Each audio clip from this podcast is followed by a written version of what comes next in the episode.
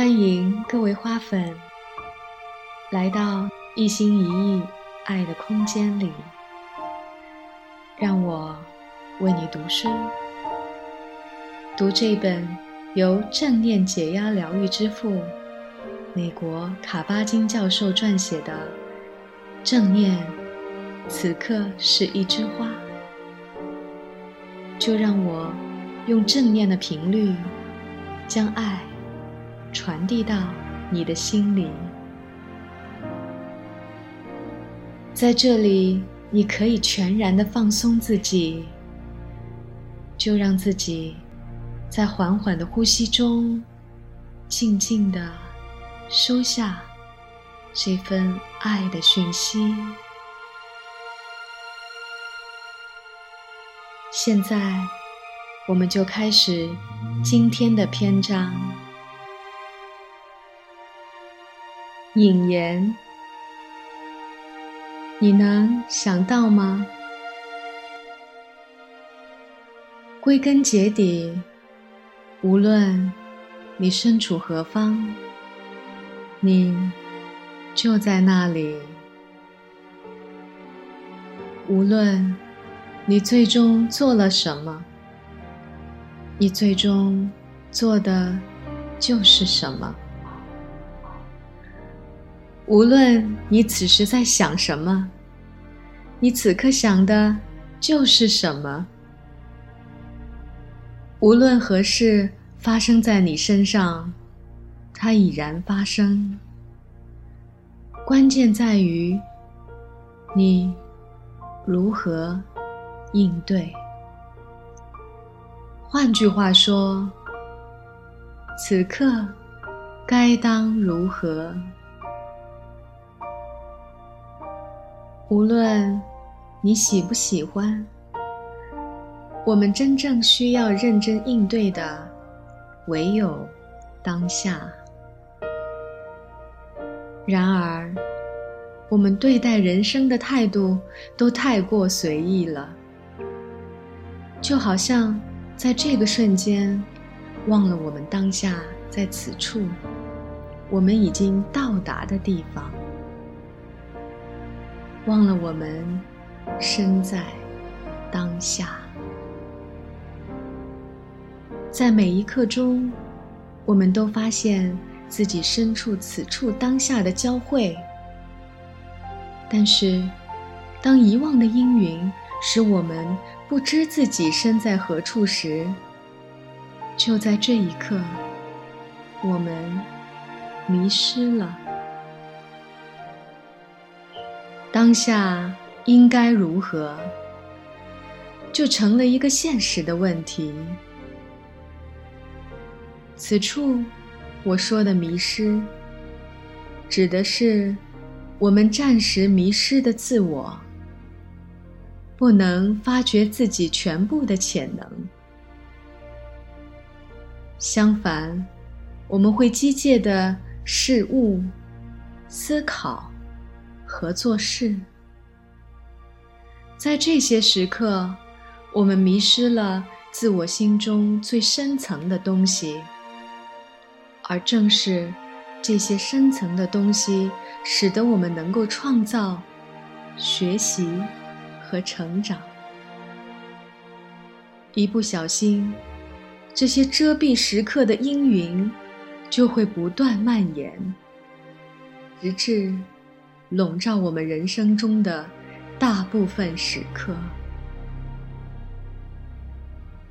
无论我们所在何处、何时，要想真正感受我们的所在，我们就必须停下来，停留时间足够长，以便。让当下进入我们的意识，以便切实的感受着当下，全面审视它，用意识捕捉它，并借以更好的认识它、理解它。只有那时，我们才能接受我们生命中当下的真相，从中获益，然后继续前进。然而，现实正相反，我们似乎总对过去念念不忘，对已经发生的事情念念不忘，或者。沉浸在对还不曾到来的未来的幻想中，我们找寻另一种所在，希望身处那里时，一切都会更好，我们会更快乐。希望一切更如我们所愿，或者希望事情会一如。往常，多数的时候，即使我们对这种内在紧张状态有所意识，我们感受到的，也充其量不过是冰山一角。而且，就连我们究竟在做什么，如何应对人生，我们的行为，或者更玄一点。我们的思想，对我们所见及不所见的事物，对我们所做和未做的事情，有着怎样的影响？我们也只是了解了一星半点而已。比如，我们往往会在无意识中认为，自己的所思所想。我们那个在某个特定的时间中产生的观点和想法，就是外在世界和我们内在世界的真实反应。然而，大多数时候，事实并非如此。我们为这种错误的、未加验证的臆断，为几乎是。有意忽略当下丰富性，而付出了高昂的代价。这种负面影响，在悄无声息中不断的累积，影响着我们的生活，而我们对此要么无知无觉，要么束手无策。我们也许永远无法完全把握我们的现状，充分发挥我们的潜能。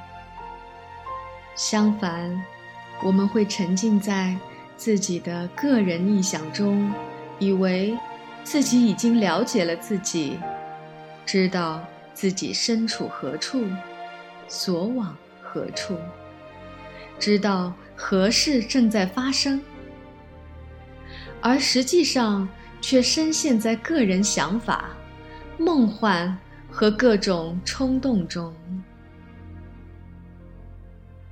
这些想法、梦幻和冲动，大多关乎过去和未来，关乎我们的欲望和偏好，关乎我们的所惧和不喜。所有这些。不断旋转，使我们迷失了方向，迷失在此处当下。你手头的这本书讲的是如何从这种幻梦中清醒。这种幻梦往往会演变成梦魇，甚至不知道自己。正身处幻梦中，这就是佛教中所谓的不觉，或曰不悟。知道自己的不觉，就是所谓的开悟。要想从这种幻梦中觉醒，你要做的是冥想，是系统的培养清明心境。和对当下的觉醒意识，这种觉醒，是我们所称的智慧相伴相生。而所谓智慧，就是更深刻的洞见因和果，洞见万事万物间的相互联系。这样，我们才不会深陷在自己创造的虚妄现实中。要想摆脱这种虚妄，我们就需要专注于当下。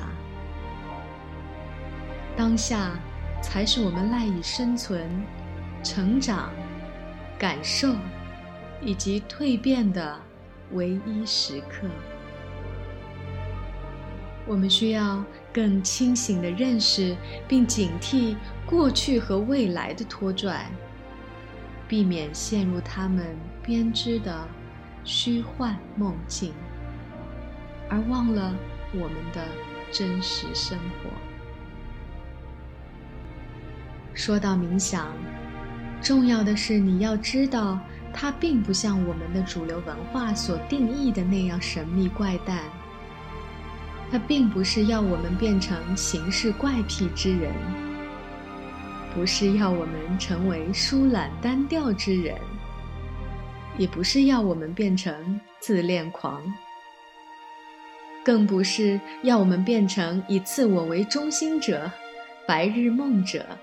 宗教狂热分子或者神秘主义者，冥想只关乎做你自己，有一定的自我意识。它关乎意识到，无论你所喜欢与否，你正在路上，正在人生的路上。冥想。帮助我们明白，我们的人生之路是有方向的；明白我们的人生之路是不断延展的，一刻一刻延展开的；明白现在当下发生的事情对接下来要发生的事情是有影响的。如果。此时发生的事情确实影响到了下一刻发生的事情，那么时常环顾四周，确保自己能更好的把握当下正在发生的事儿，以便更能感受到当下正在发生的事情，以便能测定你的内心以及外在的方位。以便清楚地了解自己此刻的前进道路以及方向，这难道不是很明智的做法吗？如果真的是这样去做了，也许你会处在更有利的位置，能为自己规划一条更能反映自己真实内心的道路。灵魂之路，心灵之路，一条真正属于你自己的道路。否则的话，你当下的这种无意识就会影响下一刻，然后一天天、一月月、一年年，就这样在不知不觉中。被虚掷了，被荒废了。要在这种混沌、愚妄的状态中活到终老，那实在是轻松不过。或者，你也可以活在拨云见日的成名中，从混沌中觉醒，意识到这些年来。我们关乎于人生该如何度过，什么才重要，而进行的全部思考，充其量不过是由于恐惧或无知，才产生的未经检验的一知半解而已。他们，只是我们自身在有生之年的想法，他们根本就不是人生的真相，也并不是。人生应该有的样子。别人不可能代替我们来唤醒我们的心灵。虽然我们的家人和朋友有时确实千方百计想要让我们自己觉醒。帮助我们看清事实，或脱离蒙昧无知。然而，觉醒这种事情，终究只能靠自己。归根结底，无论你身在何处，这就是你的所在。正在展开的，是你的人生，而不是别人的。虽然追随者希望释迦牟尼能点化他们，使他们能更容易地找到自己的前进方向，但一生致力于教人开悟的释迦牟尼，却在漫漫人生的最后时刻，这样点化他的信徒：自光明。在我之前的书中。我力图使正念之路更能被美国主流社会所接受，尽量不让人将其误解为佛教或神秘主义。正念首先关注的是专注和自觉，而这于人类来说是共通的。但是在我们的社会中，我们往往将这种能力视为与生俱来或理所当然。我们往往并不认为我们需要系统的对之加以培养，从而利用它们使我们更加的睿智，更加的了解自我。冥想就是这样一种过程，我们可以借由它。深化我们的专注力，深化我们的自我意识，使它们变得更加的纯粹，并使它们在我们的人生中发挥更大的现实作用。我的上一部著作《多舛的生命》，可以说是专为那些身心受创、不堪重负的人。绘制的一幅心灵导航地图。这本书旨在鞭策读者专注那些经常被我们忽略的事物，从而意识到，也许确实有必要将正念融入我们的人生。我并非说正念是什么放之四海而皆准的灵丹妙药。可以解决任何人生问题，我的本意也绝非如此。我并没听说有什么万灵仙丹，并且坦白来讲，我也没有寻找这种仙药的打算。充盈的人生有多种可能，通往理解和智慧的道路又何止千万条。我们每个人的需求各不相同，值得我们终生去追寻的事物也千变万化。我们每个人都要自己去规划自己的道路，这张蓝图应适合我们的本我。当然，冥想是需要你做好准备的，在人生中。时机适宜的时候，在你愿意仔细倾听自己的声音，聆听自己的内心，专注自己的呼吸的时候，就进入到冥想去吧。只管好好的感受它们，体验它们，无需达到某种境界，也无需。改变或改善什么？然而，这并非易事儿，因为无法忘怀，在马萨诸塞州立大学医疗中心我们的减压诊所中，我们称之为病人的那些人。所以，我开始写《多舛的人生》这本书。许多人报告说。在他们不再竭力想要解决那些使他们走进诊所的严重问题，全身心地投入到为期八周的正念强化训练中，开启心扉，仔细聆听时，他们的身心发生了巨大的转变。正是有感于这种巨变，所以有了。多舛的生命这本书，因为充当的是一幅心灵导航图，所以多舛的生命必须提供足够的细节，这样有这方面迫切需求的人，才能够详细的规划自己的心灵之路。他不但要面向那些遭受各种重压的人，而且。还必须满足那些身患严重疾病、长期遭受痛苦的人的迫切需求。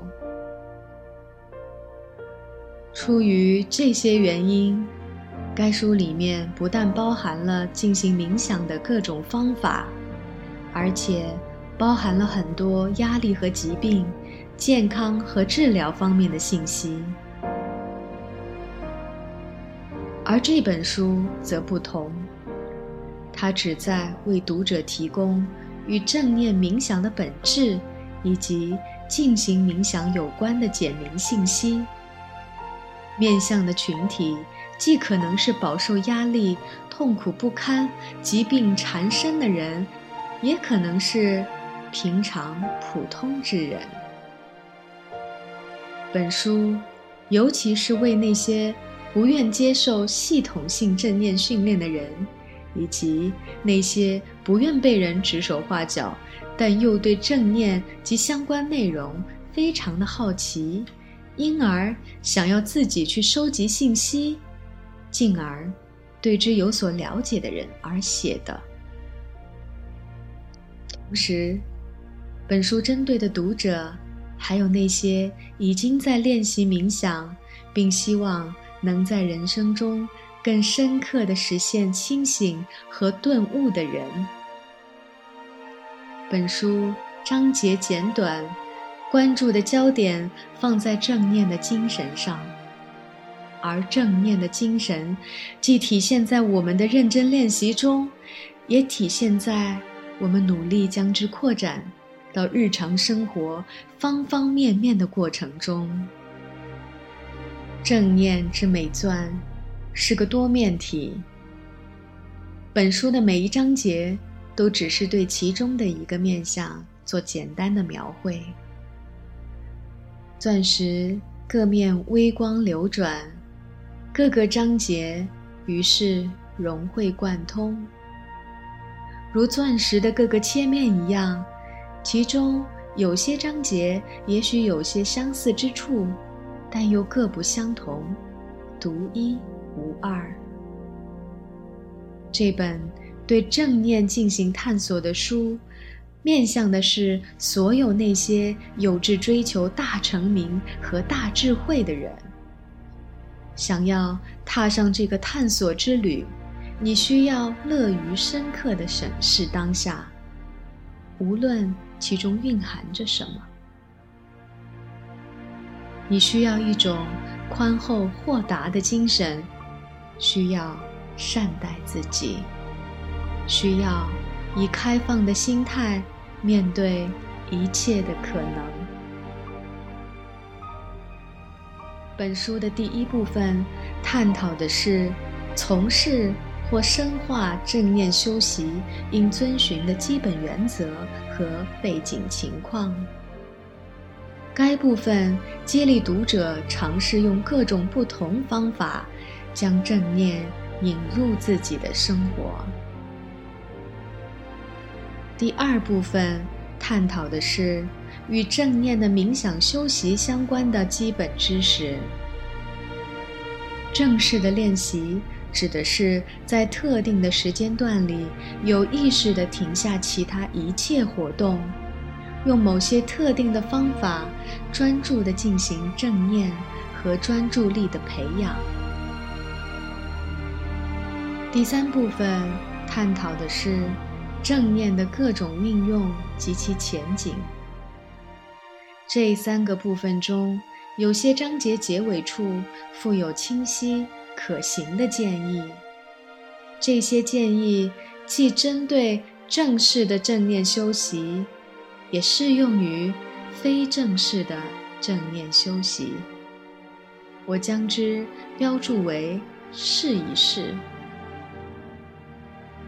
在引言的最后，我要在此表达我衷心的感谢。对所有认真阅读我初稿的人，他们提出了宝贵的意见，并给了我极大的鼓励。最后，我还得感谢所有的人，所有的艺术家、设计师、作家，他们也为这本书的诞生倾注了。不少的心血，而读书的我，在这里也非常感谢卡巴金教授给我们的指引。今天一心一意的为你读书，就到这里。感谢各位花粉的陪伴。感谢你们的聆听，期待下一次在第一章的文献里，我们再次的相遇，体验正念的美好。